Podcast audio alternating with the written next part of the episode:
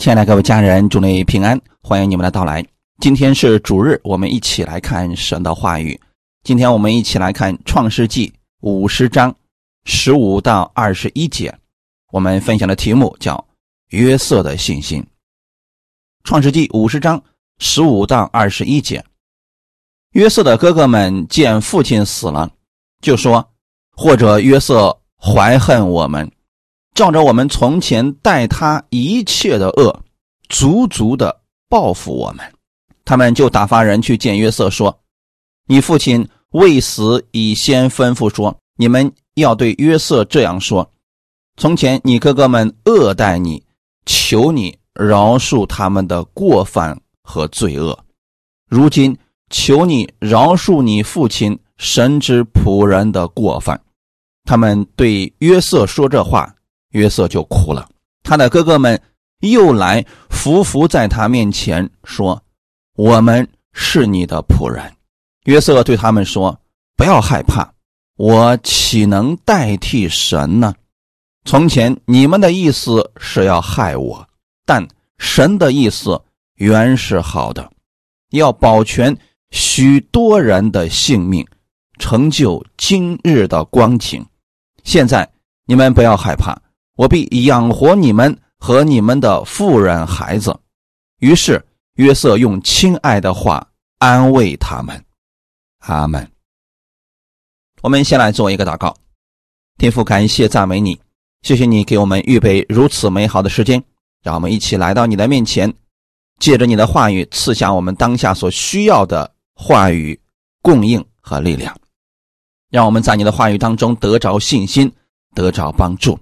无论我们遇到什么样的事情，我们在你的话语当中会得着答案。借着今天的话语供应给我们，奉主耶稣的名祷告，阿门。在约瑟的故事当中，我们可以看出他的人生跌宕起伏，从苦难转到巅峰的人生经历里，他了解了神的信心，并且。把这份信心支取到自己的生活当中，这信心进入他的生活，不单改变了他的生活，也改变了他对神的认识。我们要了解，神在不同的时期对我们有不同的带领，在凡事中他都在，并且使万事互相效力，最终让我们得益处。今天十九和二十节是我们的中心节。约瑟对他们说：“不要害怕，我岂能代替神呢？从前你们的意思是要害我，但神的意思原是好的，要保全许多人的性命，成就今日的光景。所以，我们今天要从两个方面去看。”约瑟的这个经历，从神和人不同的角度去看约瑟的遭遇。那现在约瑟能够说出这样的话语，是代表神在他心中已经居首位，他已经拥有了从神而来的信心，并且把过去的事情透过神的角度。已经看明白了，从人的角度来看，这是不可化解的冤屈啊！但从神的角度去看的时候，约瑟看到了神的意思是好的，是借着他要成就大事。约瑟是雅各和他深爱的妻子拉杰所生的第一个儿子。那个时候，雅各年龄大了，算是老来得子，所以雅各偏爱约瑟，这也间接造成了约瑟后边悲惨的遭遇。创世纪三十七章三到四节，以色列原来爱约瑟过于爱他的种子，因为约瑟是他年老生的。他给约瑟做了一件彩衣。约瑟的哥哥们见父亲爱约瑟过于爱他们，就恨约瑟，不与他说和睦的话。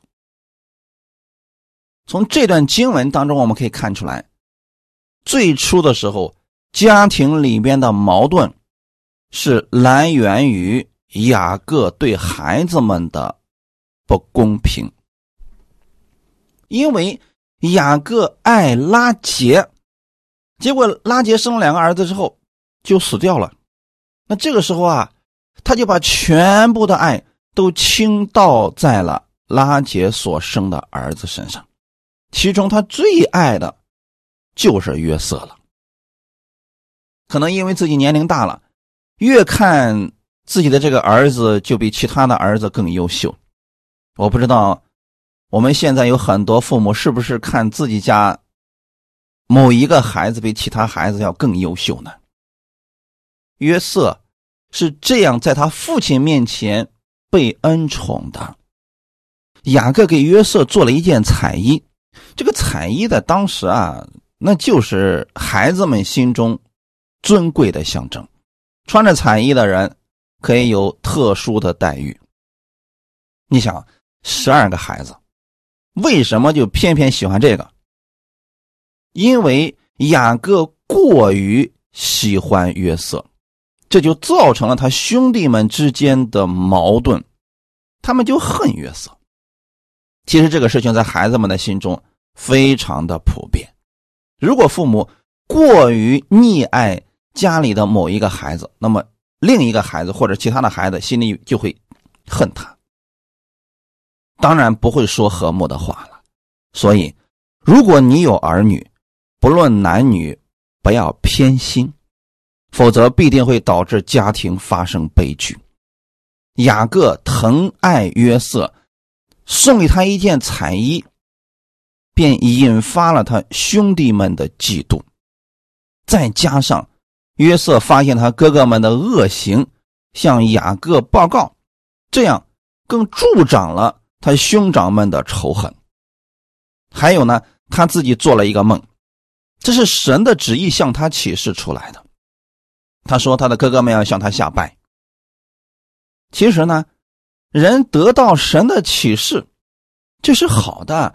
这是神对某个人单独的启示，你应该放在心里边，不该张扬的。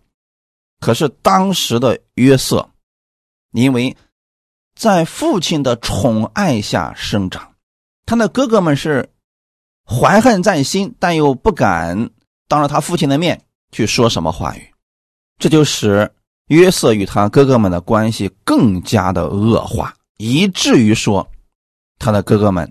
想除掉他，《创世纪》三十七章十八到二十节，他们远远的看见他，趁他还没有走到跟前，大家就同谋要害死他，彼此说：“你看，那做梦的来了，来吧，我们将他杀了，丢在一个坑里，就说有恶兽把他吃了，我们且看他的梦将来怎么样。”原来是他的父亲打发约瑟去看他的哥哥们，他的哥哥们看见约瑟啊，过去所有的怨恨、愤怒全爆发出来了。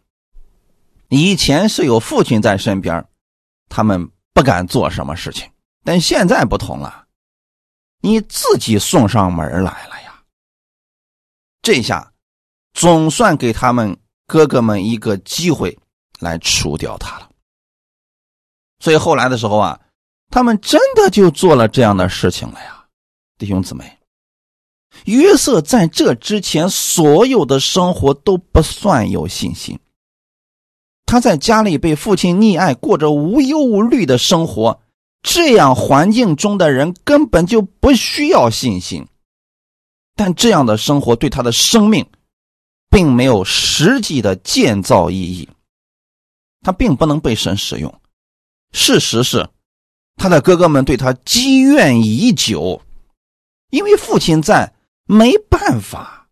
现在这大好的机会，他的哥哥们绝不会放过他。像约瑟一样的孩子，在我们国内不少，很多家庭都是独生子，家人对他是百依百顺，岂不知这些父母正在做着和雅各一样的事情？这样的孩子完全没有包容和理解别人的心，一切都是以自己的喜好为中心。如果进入到社会，必然吃亏，这是我们特别要注意的。当约瑟的哥哥们想要杀他的时候，他的大哥刘辩不赞同，并设法救他。后来犹大出了个主意，将他卖给以实玛利人。带往埃及，并且把彩衣染上血带回去给他的父亲，告诉他他可能被恶兽给吃了。从约瑟被卖开始，这是他人生的转折点。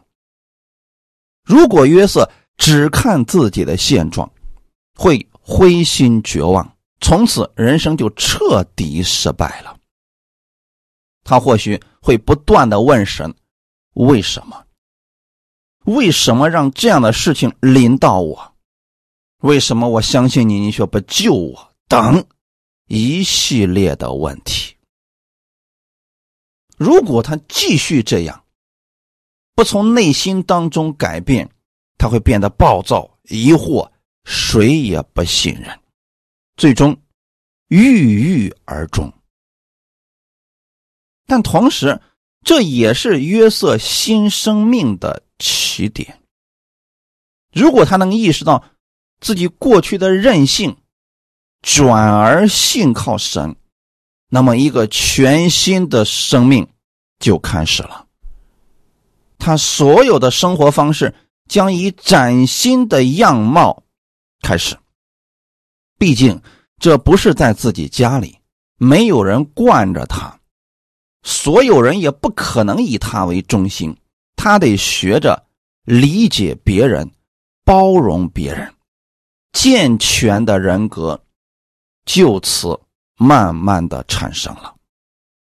想要开始新的生活，他需要极大的力量，这就不得不完全去依靠神，因为过去在家里边这些事他可能都没做过，现在一下子从家里的王子变成了。现在的奴隶，一切都得自己去做，所以他得依靠神，他可能比别人过得更惨。这是他与神单独的关系。凡事都得从祷告开始，学习聆听神的引导。正是这段时间，让约瑟听到了神的启示，或在梦中，或在意象当中。神不断的引导他，让他的生命也不断的成长，也为后来他热心助人奠定了基础。从神的角度来看，约瑟被卖，事情的本身并不好，但神可以借着这不好的事情，提升约瑟的品格，让他有。怜悯别人之心，也明白他人之苦，从而在心里知道世人疾苦，最终拯救他们。我们今天在世界上，若是也遇到了一些苦难问题，你要切记，这些苦难不是神赐下来的，或许是我们性格当中有缺陷。造成的这个局面，也或者是人没有智慧，把自己陷入困境，又或者真的是仇敌的攻击等等。但不管是什么原因，你要相信，神可以借着这不好的环境，造就你，让你拥有更健全的品格。你会产生很多优良的品质。就拿约瑟来讲，在他当奴隶的那段时间里，他知道了社会最底层的人是什么样的生活状态。这样的人过得很苦，没有盼望，没有出路。只有经过这个阶段的人，才能真正明白这些人心中想的是什么。就不可能成为夸夸其谈，讲一些不切实际理论的人了。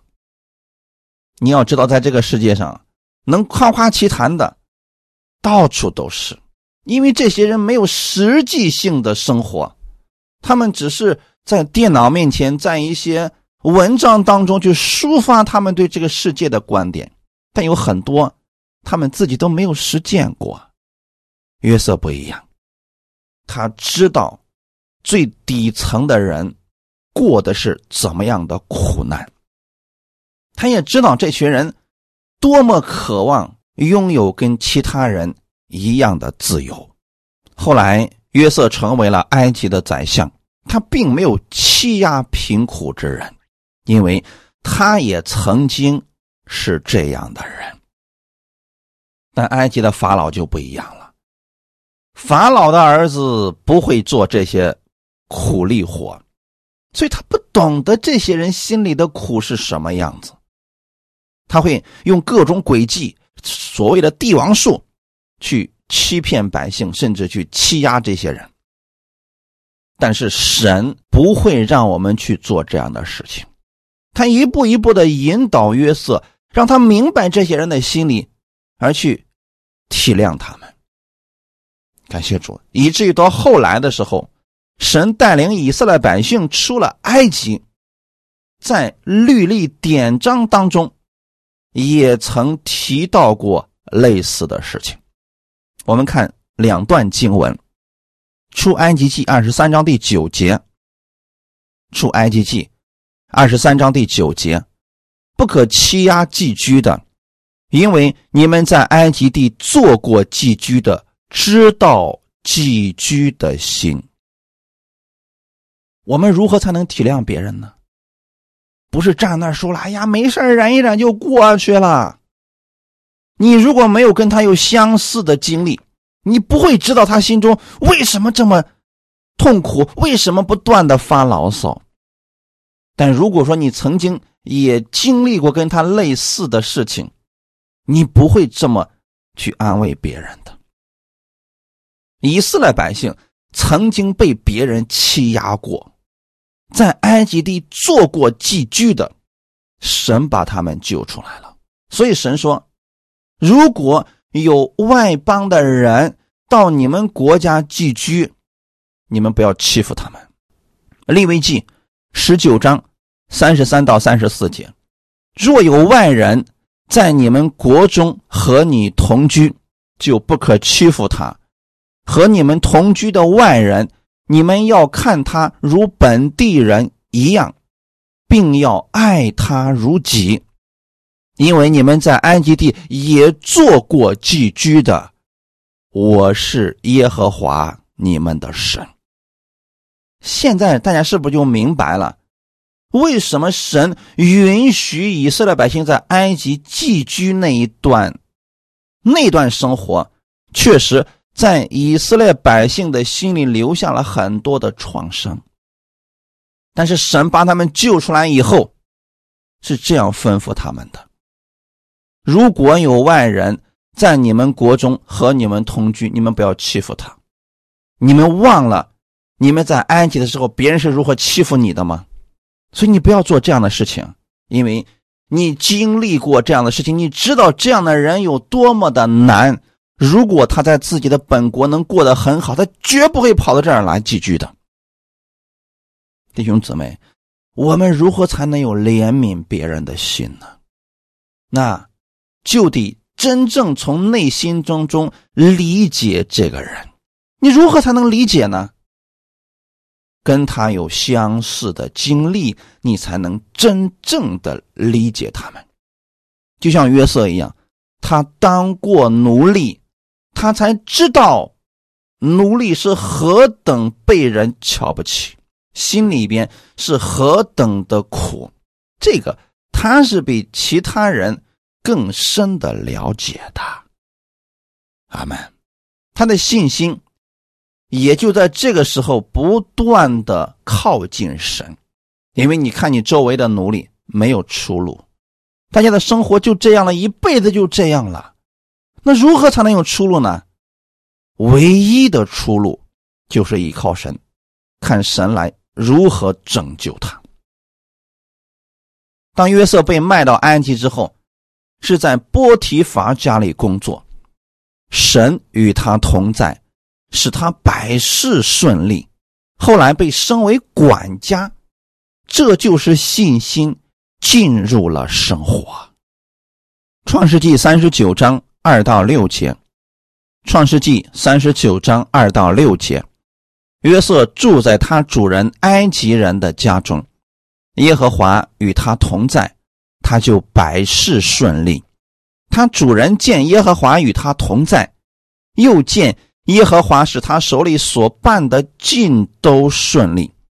约瑟就在主人眼前蒙恩，伺候他主人，并且主人派他管理家务，把一切所有的都交在他手里。自从主人。派约瑟管理家务和他一切所有的，耶和华就因约瑟的缘故赐福于那埃及人的家，凡家里和田间一切所有的都蒙耶和华赐福。波提法将一切所有的都交在约瑟的手中，除了自己所吃的饭，别的事一概不知。我们如何才能知道一个人有信心呢？不是看他能背多少经文，也不是看他能讲多少启示，最重要的是看他有没有经历过神。如果说他经历过神，就会结出一些果子来。健康的苹果树最终是要看它能结出多少果子，味道如何。如果只长枝子不结果子，这个树没有什么实用价值。若是有人总说自己多么的有信心，只是停留在理论上，那最终不就成了能说不能行的法利赛人了吗？因为他没有实际的生活，他的很多理论是没有生活作为支撑的，这就变成了我们常说的神学理论了。我们不能这样，要让信心进入生活，这才是真实的信心。我们来看看约瑟的信心进入生活有什么样不一样。第一步，他主人见耶和华与他同在，又见耶和华使他手里所办的尽都顺利。我们要知道，他的主人波提乏是个埃及人。他不信耶和华的，也就是一个不信主的人，怎么能看到约瑟？他与他的神同在，是怎么看见的呢？这就很简单了。他虽然是个奴隶，他外在的表现是跟其他的奴隶不一样的。这个奴隶是有盼望的，他眼神当中是跟别人不一样的，并且交给他的事情。他都非常尽心尽力的去做，因为这样的事情发生的多了，他的主人看出来他与众不同了。第二步，自从主人派约瑟管理家务和他一切所有的，耶和华就因约瑟的缘故赐福于那埃及人的家，凡家里和田间。一切所有的都蒙耶和华赐福。我们刚刚讲的第一步，是约瑟做好了他手中本来该做的事情，而且做的很棒。因此，他主人看到他与众不同，就提升他成为了管家，派约瑟管理一切家务。而这个时候的约瑟呢，没有停下自己的脚步，更没有骄傲，也没有看不起过去跟他一起干活的奴隶们。他向神祷告，让神赐福波提乏的家，在他手中所做的事情上，让神多多的赐下恩典。吃下来之后，约瑟要干什么呢？就是要更尽心尽力的做好现在该做的。既然主人让他管理家务，那这需要什么？需要智慧啊！他跟过去就不一样了。过去就是管家给他派一个活，他就做好就可以了。现在呢，他成为了管家，他要管很多的人，这个时候就需要有智慧，他就要不断的向神去求智慧，在各样的事情上。他要领受从神而来的智慧，这就是信心进入了生活呀。他得相信神给他的一定是最好的，总不能这个时候去学习一下什么企业管理吧？晚了。你要知道，如果作为管家，你犯了比较重大的错误，那后果是很严重的。所以约瑟虽然是管家，但是。他的路并不好走啊，这个时候怎么办呢？得在凡事上依靠神。或许约瑟也会去请教其他人，知道了大众的心理，就知道如何正确的、便捷的去管理大家。其实他是在服侍大家呀，因为他知道自己是个服侍者，所以他不断的向神祷告，让神赐福给埃及人的这个家。那神听了约瑟的祷告，真的就赐福波提乏的家。凡家里和田间一切所有的，都蒙耶和华赐福。这句话语的意思很简单，就是但凡约瑟所管理的地方，他都向神祷告了。这个就是信心进入生活呀，阿门。他去田里边干活，可能就为。这个田向神献上祷告，因为现在这都属于他的管辖范围嘛。他把每一件事情都交给神，向神求智慧，或者说向有经验的人去询问、咨询、求教等等。总之，神真的在这方面不断的提升他，约瑟成了一个尽职尽力的好管家。第三步，第六节，波提法将一切所有的都交在约瑟的手中，除了自己所吃的饭，别的事一概不知。因为他做管家的时候啊，就没有让他的主人波提伐操过心，事事都办得很顺利啊，所以他的主人现在等于说是完全信任约瑟。就把一切都交给他管理，就整个家族所有的事儿都让约瑟来管理，除了自己所吃的饭，其他的事儿啊，他根本不操心，也不过问。这是多么大的信任呀！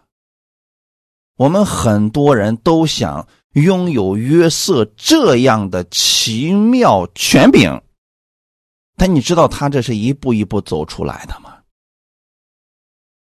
第四步，《创世纪》四十一章三十九到四十节，法老对约瑟说：“神即将这事都指示你，可见没有人像你这样又聪明、又智慧。你可以掌管我的家，我的民都必听从你的话，唯独在宝座上，我比你大。”这是约瑟人生的巅峰之处。虽然在这之前，约瑟为了持守自己信仰的纯正，被人冤枉，甚至说下到监牢里边去，但约瑟心中依然相信神必然会拯救他，在最正确的时间、最正确的地点。他出现在了埃及法老的面前，用自己的专长解开了法老的疑惑。其实这就是信心进入了生活呀，因为解梦的事情，约瑟已经做过很多次了。有人说了，我要有解梦的这个能力，那我也可以去帮助别人呢。好。约瑟的这些信息是怎么产生的呢？他的信心绝不是一两天成就的。从他被卖到他成为安吉的宰相，中间大约十五年的时间，他从小事上就不断的在依靠神，相信神。后来在大事上，他看到了神的美意。约瑟看到了。凡事都有神的祝福，弟兄姊妹，这是我们很多人需要去修正的部分啊。当我们看到坏事来临了，我们只看到了坏事来临了，马上开始灰心、抱怨、绝望。但是如果另一面呢，透过神的角度去看，你会看到不一样的一些结局的。信心是一个不断增长的过程。信心不可能长久不变的。如果你不去依靠神，信心就会下降；如果你不断的依靠神，信心就会增长。好多人都羡慕约瑟最后当上了埃及的宰相，可是很多人把信心是怎么使用的呢？我什么都不干，我现在虽然是个奴隶，但是我相信神一定会拯救我。好了，该干的活也不干。那你每天不挨鞭子，那就奇了怪了。约瑟不是这样的，他当奴隶的时候，他是当了一个好奴隶。他做管家的时候，他做的是一个尽职的好管家。同样的，当埃及法老让他去管理整个埃及的时候，他没有让法老失望。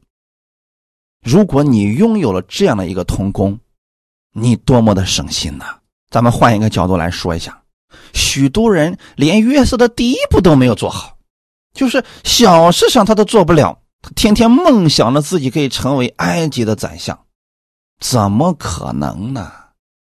这就是痴心妄想了。你不要说神不赐福给你，能不能先把自己当下的小事做好了？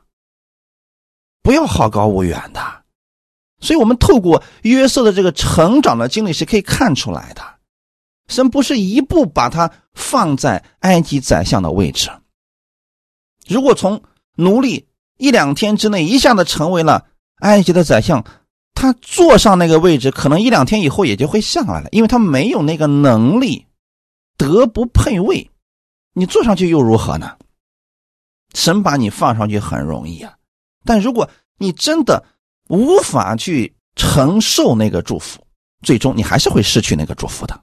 我们要透过约瑟的成长，看他是如何一步一步对神有更大的信心。他是让这些信心也是一步一步的完全进入了他的生活呀。他当奴隶期间。他可能真的是管家派给他一件事情，他会认真的去做。他跟别的奴隶不一样，别的奴隶可能就是应付一下就完事儿了，他不是这样的。那如果现在的你呢？你去找工作，进了一家公司，咱能不能对这个公司不要指手画脚的？我是天国的王子，我是天国的公主，我来到你这儿是看得起你，你不要对我指手画脚的。我现在在恩典之下了，别说这些话，可以吗？咱先做一个正常人，好不好？如果你进到一个公司去应聘，那么就从当下的职务开始，把它做到最好。有人说了，怎么才算是做到最好呢？很简单呀，交给你的活，咱尽心尽力的去完成它，不要抱怨。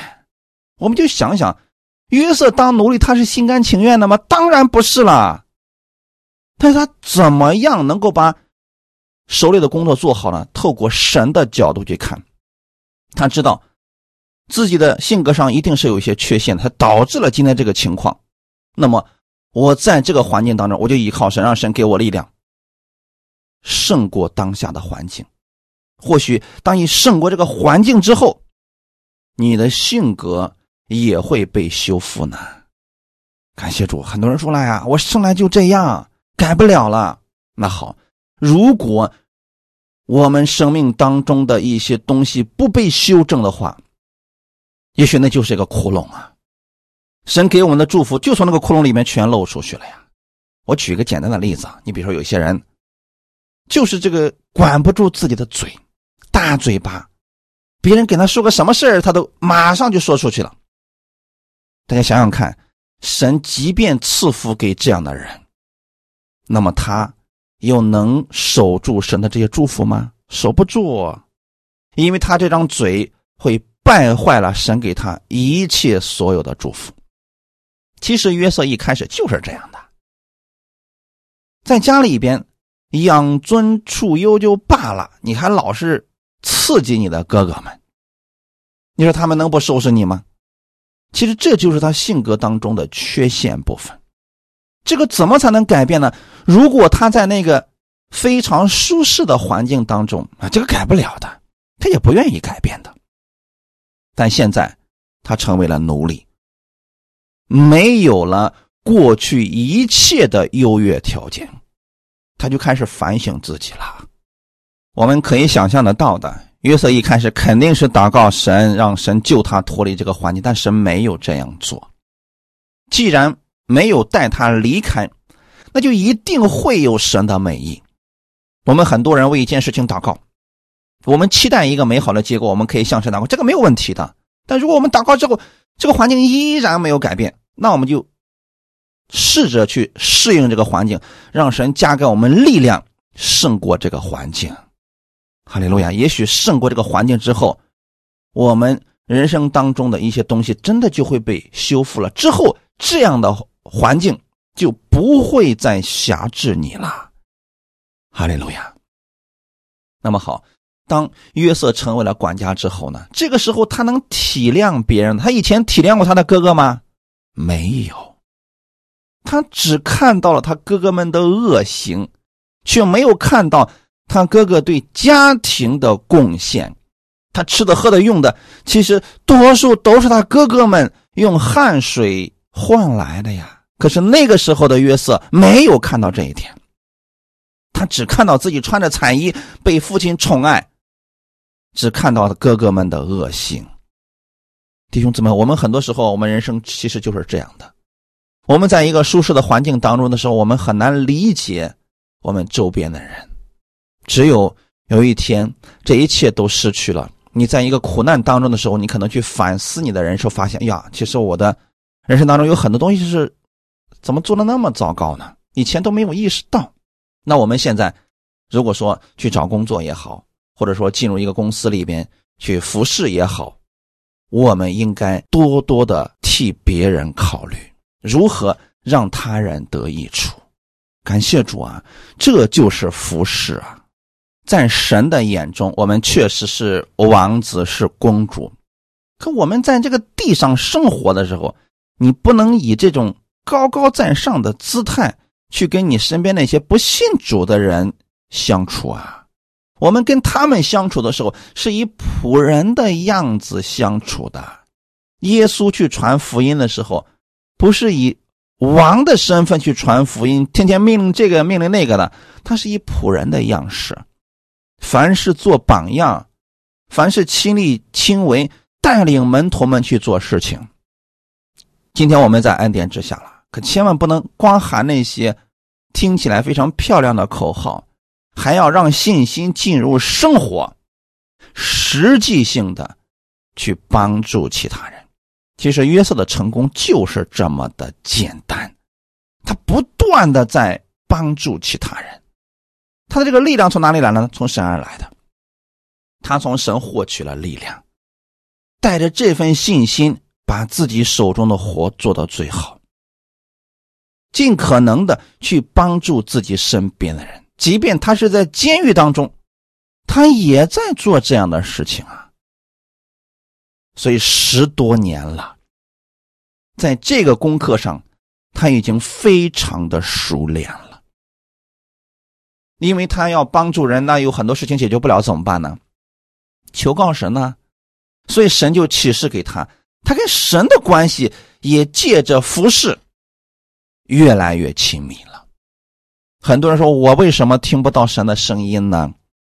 那我想问的是，你在生活当中是否真的常常去凡事依靠神呢？如果你都没有默想的习惯，没有祷告的习惯，又如何能听到神的声音呢？这是一种关系，一种亲密的关系。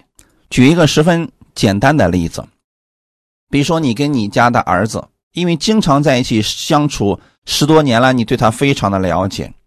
或许在人群当中，有个人喊了一声“妈”。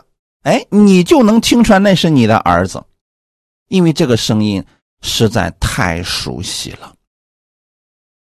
弟兄姊妹，我们跟天父的关系是一种垂直的，没有人可以替代的关系。我今天可以给你们讲约瑟如何拥有信心，如何让信心进入生活，也是仅供你们参考。也不是说你们今天听了这一篇讲道，你们马上也拥有巨大的信心。这是需要让信心进入你的生活，你要跟神去建立这种垂直的、单独的、亲密的关系。这种关系，没有人可以代替你，只有你自己去相处。遇到事情了，祷告神。透过圣经的角度，透过我们天赋的眼去看待这个事情，你就越来越有信心了。这就是信心进入了生活。哈利路亚！因此，我鼓励大家，不管你现在从事什么工作，先把当下手中的小事做好，神会把更大的事交托于你。在小事上忠心的人，在大事上也忠心；小事上不忠心的人，大事上也无法忠心。如果你是在教会当中服侍，也当如此。从小事开始做，从卑微的事情开始做。你不要觉得说在教会里边清扫个卫生，你就觉得你丢了身份，不要这样。你能看见这是为神在做工，在小事上你觉得是为神在做，这样的事情多了，神就会把大事情交给你，你照样能忠心去做。否则呀，如果小事都做不好的话，直接给你大事，你会按照自己的意思去做，会把神而扔在一边的。约瑟。过去确实有很多痛苦的经历，但这些痛苦的经历当中，他学会了凡事依靠神。也正是这一段痛苦的经历，让约瑟的生命脱胎换骨，他生命当中的荒芜被修剪干净了，他已经学会凡事。从神的角度去看问题，我们先来看一下约瑟跟法老的对话，《创世纪》四十一章十五到十六节，法老对约瑟说：“我做了一梦，没有人能解。我听见人说，你听了梦就能解。”约瑟回答法老说：“这不在乎我，神必将平安的话。”回答法老，阿门。过去的时候啊，约瑟已经帮无数的人解答过疑惑，也解过梦，帮助过很多人，甚至有些人被帮助之后啊，忘掉他了。但这些事情呢，约瑟还是在仰望神，他知道这一切都是神赐给他的。所以，当法老招约瑟，并且。希望约瑟为他解梦的时候，约瑟就回答说：“这不在乎我。”感谢主，大家看到约瑟的信心了没有？他的信心已经进入生活很多年，这是他生命成熟的标志呀。有好些人去服侍别人的时候，行了一件神迹，回来之后高兴好几天，到处给人讲自己行过一个神迹。这说明什么？生命刚刚开始，有很多还是要被修整的。约瑟帮助过多少人了？现在在法老面前，好不容易有一个表现的机会了，他是不是应该抬高自己呢？他没有，他说：“你所说的这个事情不在乎我，是我的神，我的神必将平安的话回答法老。”那意思是解梦的事情，我们的神知道。你告诉我，我会向我的神祷告，他一定会给你答案的。看到约瑟的谦卑了没有？这跟小时候的他完全不同啊！此时的他已经变得温润，不像过去那样到处都是棱角啊，只看到了别人的缺点和问题啊。他现在跟神这么多年的相处，他里边有了柔和谦卑了。哈利路亚！所以当他把法老的这个疑惑解开了。告诉他，以后即将发生的事情。本来说吧，这事情已经到此为止了。你做了梦，我把你的梦解开，这就可以了呀。可是约瑟，他真的是一个柔和谦卑的人。他是怎么做的呢？他不但发现了现在的这些问题，他还给法老指出了解决问题的方法。也就是说，他希望法老去节选一个有聪明、有智慧的人去管理埃及地，在七个丰收之年的时候啊，一定要把粮食都收藏起来，积蓄五谷一定要放在法老的手下。这样的话，七个荒年来临的时候，你就可以使用这些粮食度过饥荒了。这就是约瑟的。难能可贵之处呀，他没有说，我都给你解了梦了，你是不是应该奖赏我，让我成为埃及的宰相呢？如果他说出这个话了，他就失去了这个职位了。法老马上就看不起他了。约瑟是如何服侍法老的呢？我发现你的问题，并且给了你正确的解决方法。剩下的事情呢，你若能信，那你就去做；你不信，我该说的已经说完了。我也不求你多么的恩待我，至少呢，你别让我再待在监狱里边，给我自由就好了。其实弟兄姊妹，我们如果从神那儿领受了信心，这个信心进入生活之后，我们真的就不会在意别人。是否给我们多与少，恩待我们、高看我们等等，这些就不在意了，因为我们的目光在哪里呢？在神那里。约瑟就是这样的呀，他从神那里领受信心，把这份信心传递给了埃及的法老。那法老他也不傻呀，他一看这年轻人厉害呀，能看出问题。并且能够立刻给了解决的方法，那不找你找谁呀？所以就自然而然的把这个荣耀归给了约瑟，而约瑟呢，把这个荣耀归给了神。弟兄姊妹，这就是信心已经进入生活的非常完美的例子啦。哈利路亚！我们再来看约瑟跟他。兄弟们之间的这个矛盾如何化解？今天本文的十九到二十一节，约瑟对他们说：“不要害怕，我岂能代替神呢？从前你们的意思是要害我，但神的意思原是好的，要保全许多人的性命，成就今日的光景。现在你们不要害怕，我必养活你们和你们的妇人孩子。”于是。约瑟用亲爱的话安慰他们。从这个对话当中，我们可以看出来，约瑟不是因为他哥哥们悔改了才饶恕他们，而是他明白了神的美意。他早在见他哥哥之前，就已经放下了过去的这些伤痛。他看到的是神借着他在做更大的事情。要保全许多人的性命。这不仅包括他的家人，也包括所有来埃及求助的人。这是约瑟对神完全的相信，这格局完全不一样了。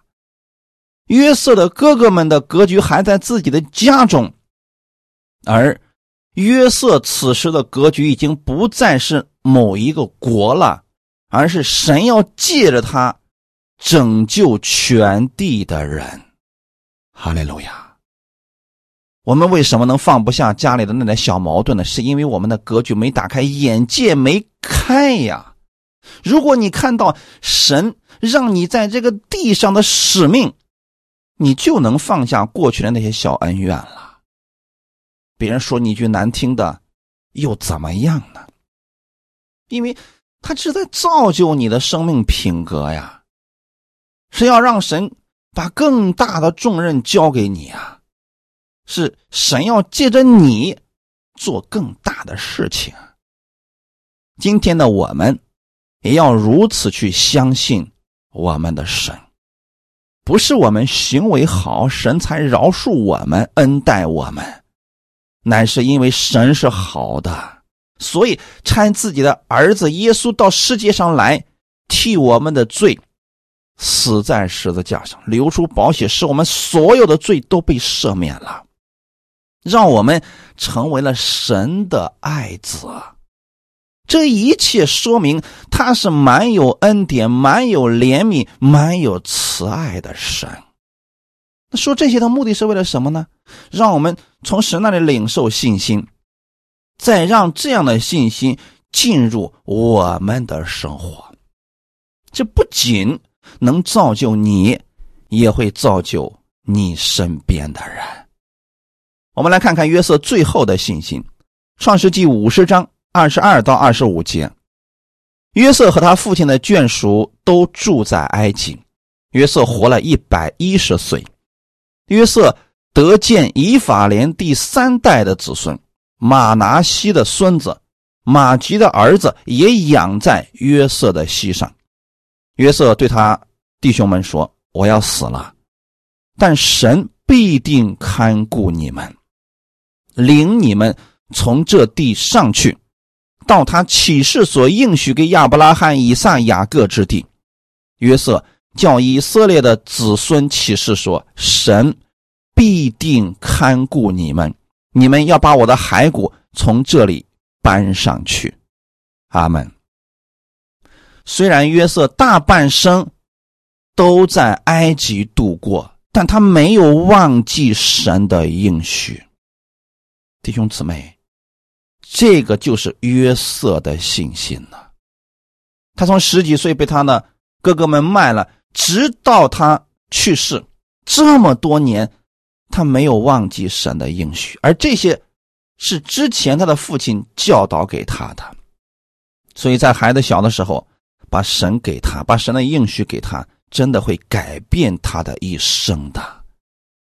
如果他学会了倚靠神，他的一生都是蒙福的，他不会忘记神的应许的。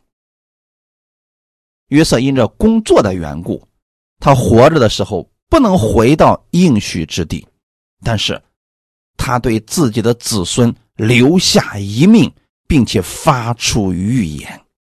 他说什么呢？我要死了。但神必定看顾你们，弟兄姊妹，可知道吗？这个话今天在我们身上也是有效的。神必定看顾我们啊！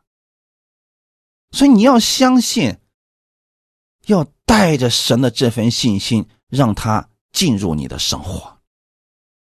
要抓住神的应许而生活，无论这个世界上你遇到了什么样的事情。要相信神，让万事互相效力，最终让爱神的人得益处。阿门。约瑟相信神必定会带他们回迦南地。